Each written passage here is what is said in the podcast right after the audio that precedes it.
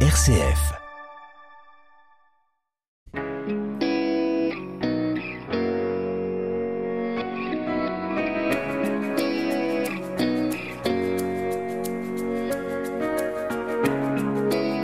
Bonjour à tous, bienvenue dans La Foi en débat. Aujourd'hui, on va parler de la prière de demande. Vous savez, cette prière qu'on fait quand on se rend compte subitement que les choses ne se passent pas comme prévu et qu'à vue humaine, le dossier semble bien bloqué. Perte de ses clés ou de ses lunettes, recherche d'une maison ou d'un emploi, guérison, conversion de ses proches, brouille familiale, tension professionnelle, bref, quand les affaires ne tournent pas rond, on fait appel à Dieu et à ses saints, se disant qu'ils obtiendront certainement un meilleur résultat. Oui, mais seulement voilà L'un est exaucé au premier jour de sa neuvaine, vous savez, ces cycles de prière de neuf jours pour obtenir une grâce ou une faveur, et l'autre, dans une situation pourtant similaire, termine sa troisième neuvaine sans aucun résultat. Dans le deuxième cas, c'est alors l'incompréhension.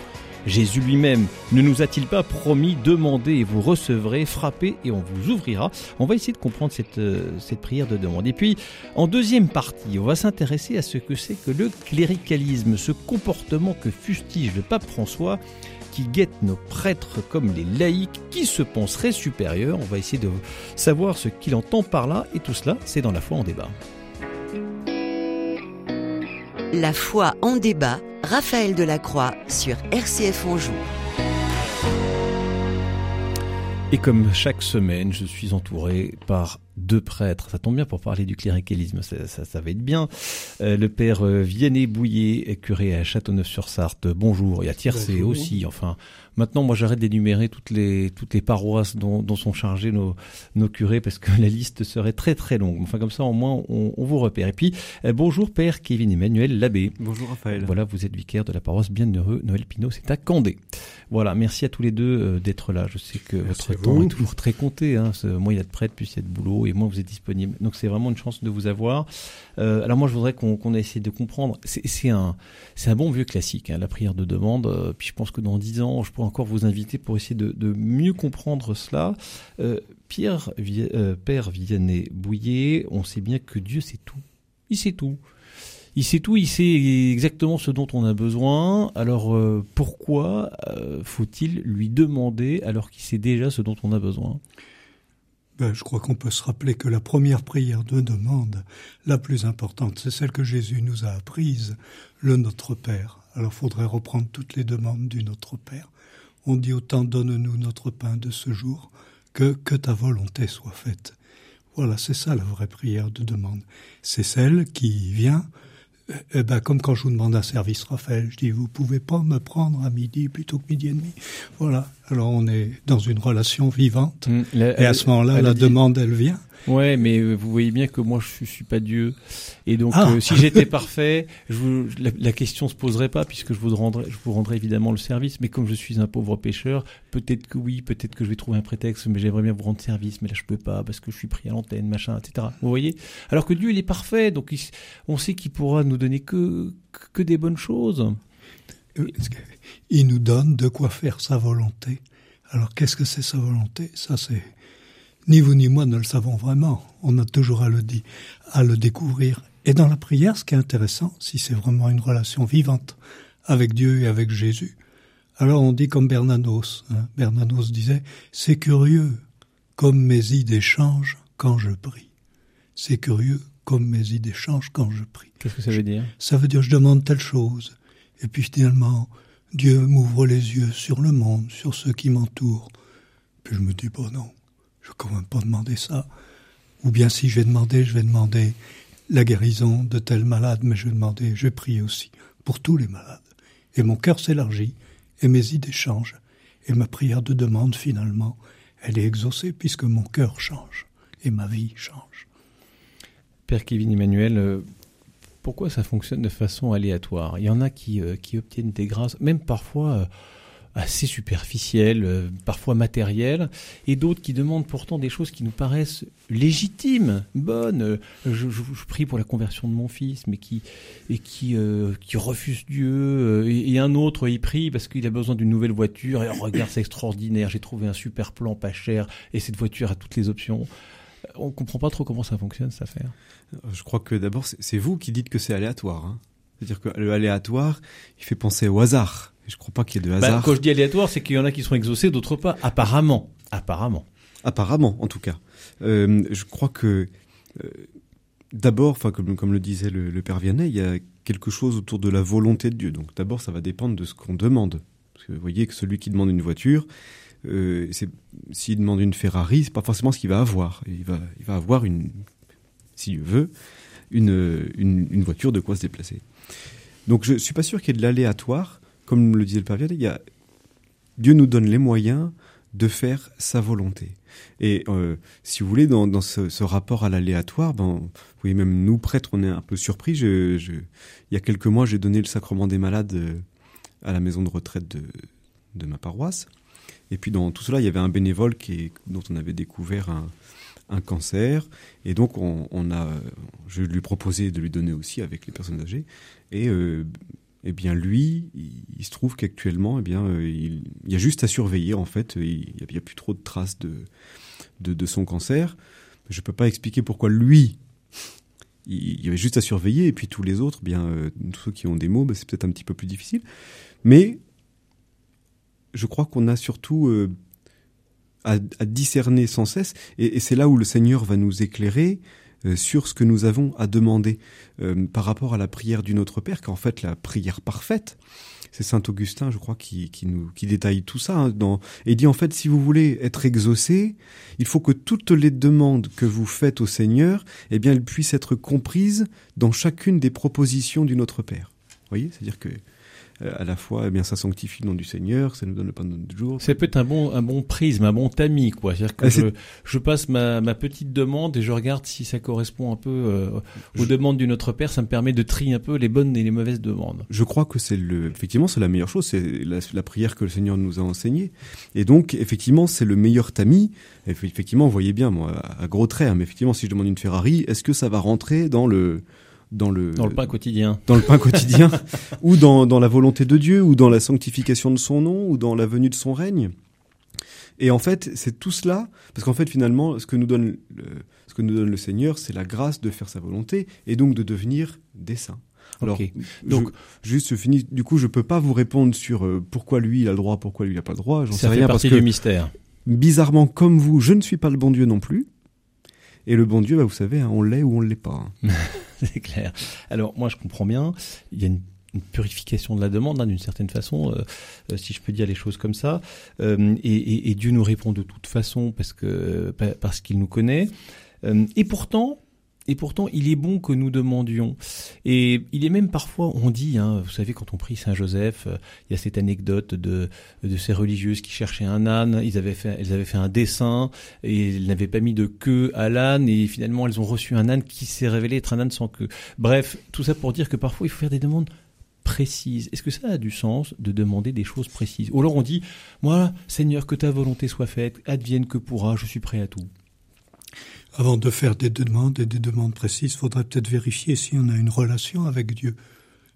Hein, si on a une, une relation authentique avec Dieu. Et si on a une relation avec Dieu, ben on lui parle de tout.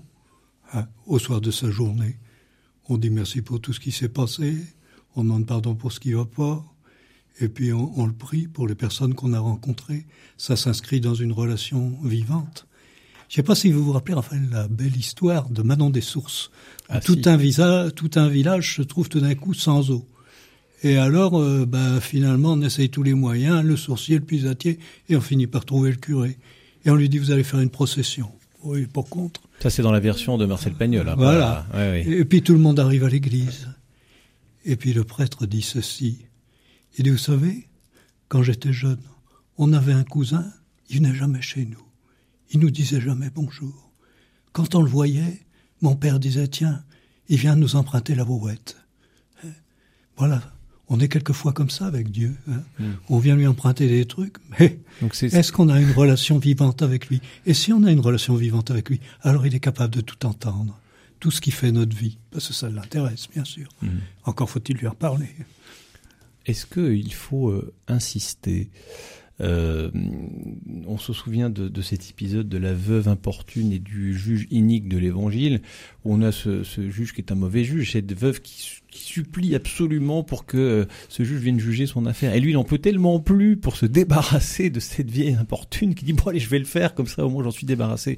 Est-ce qu'il faut être aussi parfois un peu comme ça avec le mon Dieu, en disant faut être un peu tenace dans sa dans sa prière de demande? Ben, je crois que oui, il faut être tenace. En fait, je, je, me disais également qu'en fait, euh, demander beaucoup précisément, alors une fois qu'on a une relation hein, avec Dieu authentique, hein, mais demander beaucoup et précisément, c'est aussi montrer une grande foi dans les capacités du Seigneur. Alors il y a la veuve importune et puis il y a aussi, euh, vous savez, euh, celui qui vient euh, dans la nuit chercher du pain chez son ami il dit bah écoute, on est déjà couché depuis quelque temps, repasse demain. Puis l'autre il continue de frapper, il continue de frapper, puis à la fin il y va, non pas parce que il ait beaucoup d'affection pour son ami, mais parce qu'il en a ras le bol qui frappe et donc il va lui donner. Je crois que je, veux croire en tout cas que ce n'est pas un sentiment divin de nous donner juste parce qu'on rabâche et parce que parce qu'on insiste. Voilà. Je crois que plus que d'insister, il faut persévérer, mais pas persister. Persévérer, euh, c'est une question de foi aussi, dire mais je crois. Le Seigneur, il nous dit d'ailleurs, il dit voilà tout ce que vous demanderez avec foi, vous l'obtiendrez. Toujours selon les les conditions qu'on a dit tout à l'heure, hein, de euh, que ce soit pour euh, faire sa volonté, pour notre propre sanctification. Mais je crois que la persévérance, euh, on la, enfin la persévérance, on, la retrouve, je sais pas, chez ceux qui disent le chapelet, par exemple, il y a une certaine persévérance à avoir aussi pour pas s'endormir à la moitié, euh, etc. Et donc cette, persévérance, je crois que c'est une, vertu. Il y a une question de foi, là vous l'évoquiez tout à l'heure. Euh, demandez et vous obtiendrez, et pourtant on n'obtient pas toujours parce que peut-être nos demandes ne sont pas tout à fait bonnes, mais c'est aussi lié à notre foi. C'est-à-dire qu'il y a une réponse à notre demande qui est proportionnelle à notre foi, ou bien c'est pas aussi mathématique que ça, Père Vianney La foi, la confiance dans la bonté de Dieu, hein, qui est toujours proche de nous, qui nous écoute, et au fur et à mesure qu'on demande, eh ben on se convertit. On se convertit. Qu'est-ce que vous diriez à quelqu'un qui demande quelque chose depuis des mois, qui lui semble une bonne demande et qui n'obtient toujours pas? Vous lui bah, diriez quoi? euh, bah, Moi, je lui dirais... Euh, lâche, lâche l'affaire? Non. ah oui, euh, non, non. non, non moi, je lui dirais, bah, je suis comme toi, tu sais, moi, il y a des choses que je demande depuis des mois, des années. Mais je continue. C'est ça la foi. Mais je me rends compte que, à force de demander, mon cœur se purifie. Je vois plus clair ce que je dois demander à Dieu je me rends compte qu'il y a des demandes que je faisais qui étaient quand même euh, un peu superficielles. Et j'apprends, je grandis en demandant. Hein. Dieu n'est pas un distributeur, Dieu n'est pas un papa gâteau, Dieu est un Père plein de bonté, qui nous éduque dans la prière et qui nous apprend une autre chose. C'est bien de demander, mais c'est quand même pas mal de dire merci aussi. Mmh. Si on disait merci autant qu'on demande, ce serait très beau. Père Kevin Emmanuel, c'est quoi, euh, c'est quoi une belle prière de demande? Le Notre Père. Euh, je, je, reste sur ma marotte parce que j'y crois profondément. En fait, euh, vous voyez bien que sur, je crois depuis un peu le début de l'émission là, on oui, est quelqu'un qui, non mais on quelqu'un qui demande du travail. Notre Père, donne-nous notre pain de ce jour. Et puis le pain de ce jour, il l'a pas en fait. On lui dit, on lui dit quoi? Enfin, je, je, je, repose un peu la même question au Père oui. mais j'ai envie de rejoindre aussi toutes ces personnes qui sont un, peu, dans, un oui. peu dans la détresse, qui sont un peu dans le désespoir et qui disent moi je veux bien euh, me conformer à la volonté de Dieu, mais au bout d'un moment je suis, je suis fatigué et ce que je demande c'est pas pour moi, c'est pas superficiel, c'est bon pour moi, pour mes enfants, pour ma famille. Mais quelqu'un qui demande du travail, souvent, en même temps, il en cherche, il se donne du mal, il se démène. Hein, c'est que ça va ensemble si euh, t'agis pas, euh, pour te, si tu te démènes pas, te démènes pas, ben faut pas te demander pourquoi tu reçois rien. Euh, c'est oui, quand même les deux en même temps. Hmm. Mais il y a, ceci dit, il y a aussi des gens qui se démènent beaucoup, qui demandent beaucoup. Mais peut-être que quand ils nous le confient finalement, nous, ça nous ouvre notre cœur. On dit, ah bah tiens, oui, j'avais, je vais penser à toi, je vais peut-être trouver telle solution. Voilà, ça devient un partage entre frères. Un mot là-dessus, puis on passe à notre autre sujet, Père Kevin Emmanuel. Oui, bah je crois que euh, dans, dans, la prière de demande, donc comme je vous le disais tout de suite, enfin, je crois que ce sera un peu le, fil rouge de, de la première partie de l'émission, la prière du Notre Père, et de fait, dans ceux qui, qui se démènent, alors c'est la, phrase qu'on nous répète, aide-toi, le ciel t'aidera, C'est-à-dire qu'il y a quelque chose de ça aussi, de, de notre propre implication, et non et pas seulement de, de, réceptacle à, à, des cadeaux de Dieu qui serait un un espèce de euh, d'oncle Sam qui, qui, qui, balance des, des, billets de partout. C'est pas du tout le, c'est pas du tout l'esprit. Non seulement c'est pas du tout l'esprit, mais en plus on a fait, je crois, toute l'émission sur des prières de demande et, et que du coup on, reste toujours là dans une espèce de, de ben voilà de de quelque chose de commercial un petit peu en tout cas tu me donnes je te donne je te rends tu me donnes et donc je crois que il y a toujours la question de la persévérance. Et puis, en tout cas, et je rejoins là-dessus euh, le Père Vianney, ça nous ouvre, c'est-à-dire que quelqu'un qui va se confier à notre prière, eh bien, ça va aussi permettre euh, à la fois bah, de prier pour eux, de faire prier pour eux, et puis aussi de trouver des solutions et, et donc d'être euh, une extension à cette, à cette recherche. La foi en débat, Raphaël Delacroix sur RCF Anjou et toujours en compagnie du père Vianney Bouillet, curé à Châteauneuf-sur-Sarthe, à Tiercé, et avec le père Kevin Emmanuel Labéquier, donc vicaire à Condé. Alors on va aborder cette question du euh, cléricalisme. Ça, je trouve ça très intéressant parce que le pape François, euh, c'est un peu une marotte. Hein, il supporte pas le cléricalisme. Alors est-ce que vous essayer de me dire ce que ça veut dire et je voudrais savoir comment vous, en tant que prêtre, vous, vous entendez cette exhortation du pape François. Alors le père Viennet, il a une petite euh, une petite note là, il a ses antisèches. Allez-y, euh, proposez-nous votre définition. J'ai été voir la, la lettre du, du, pape au peuple de Dieu après euh, la, la, révélation des abus en Amérique du Sud. Et le pape écrit euh, sur le cléricalisme. C'est le cléricalisme, c'est cette attitude qui annule non seulement la personnalité des chrétiens, mais tend également à diminuer et à sous-évaluer la grâce baptismale donc c'est un mépris du baptême, parce qu'on en met certains euh, par-dessus les autres. Et, le pape ajoute, le cléricalisme, favorisé par les prêtres eux-mêmes ou par les laïcs, engendre une scission, une division dans l'Église, qui encourage et aide à perpétuer beaucoup de maux. Et il ajoute, c'est peut-être la phrase la plus importante, dire non aux abus, c'est dire non de façon catégorique, catégorique, hein, à toute forme de cléricalisme. Hmm.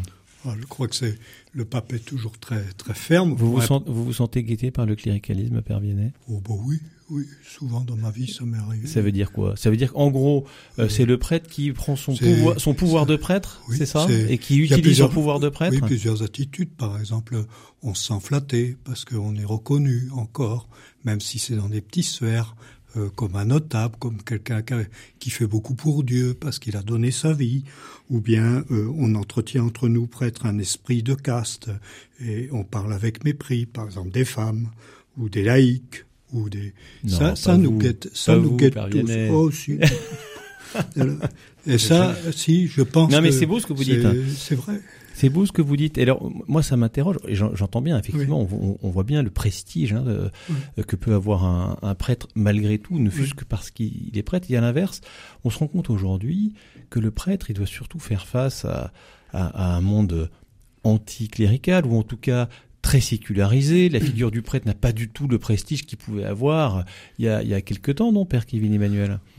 Autant pour la, la, question du cléricalisme, enfin voilà, elle, se pose, il y a des, des points d'attention à avoir. Alors autant, euh, moi je suis près depuis 4 ans, j'ai pas l'impression de faire partie euh, d'un truc, enfin que ce soit prestigieux aux, aux, yeux des gens.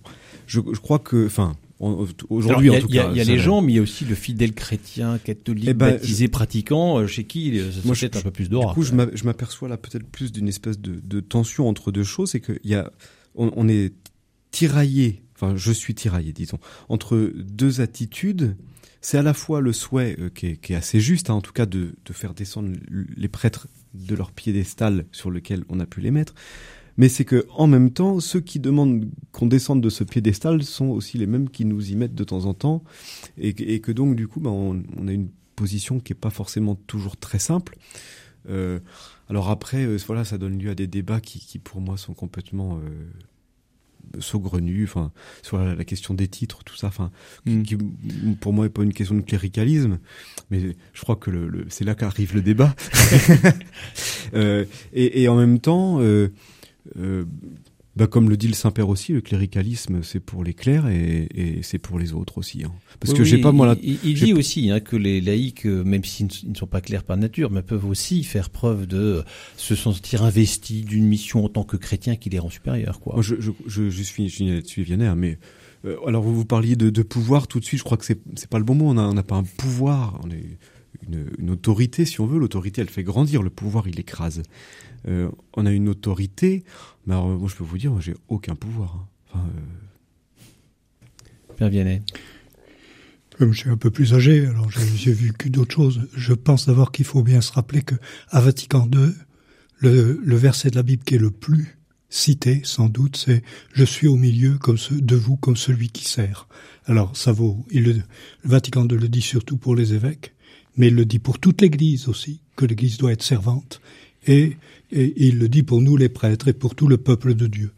Et je pense, pour donner un exemple, parce que c'est vrai que les plus jeunes peut-être ils se rendent pas compte, mais je pense au, grand cardinal du Canada qui était au, au, concile et qui revient à Montréal et en l'honneur du cardinal, à ce moment-là, Montréal c'était une ville très chrétienne, hein, en l'honneur du cardinal, on, on illumine toute la ville.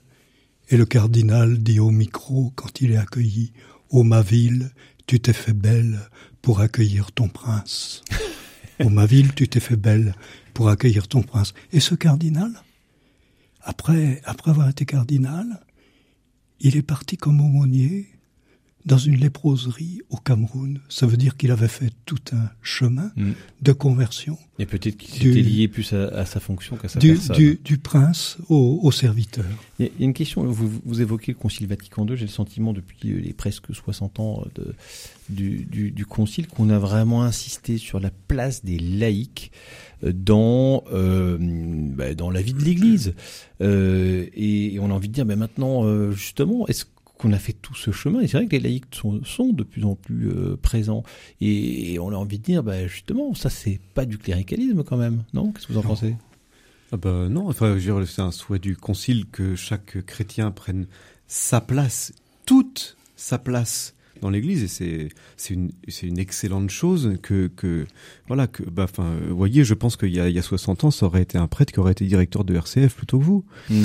et donc je euh, bah, les laïcs sont invités à prendre toute leur place selon la grâce baptismale qu'ils ont reçue et c'est une très bonne chose alors de fait il y a des un ajustement après à à avoir pour que effectivement le but ça n'est pas d'inverser les rôles euh, et que, que il y a des prêtres que... qui souffrent de ça. Vous avez sans doute entendu parler du livre et du spectacle Monsieur le curé fait sa, fait sa crise.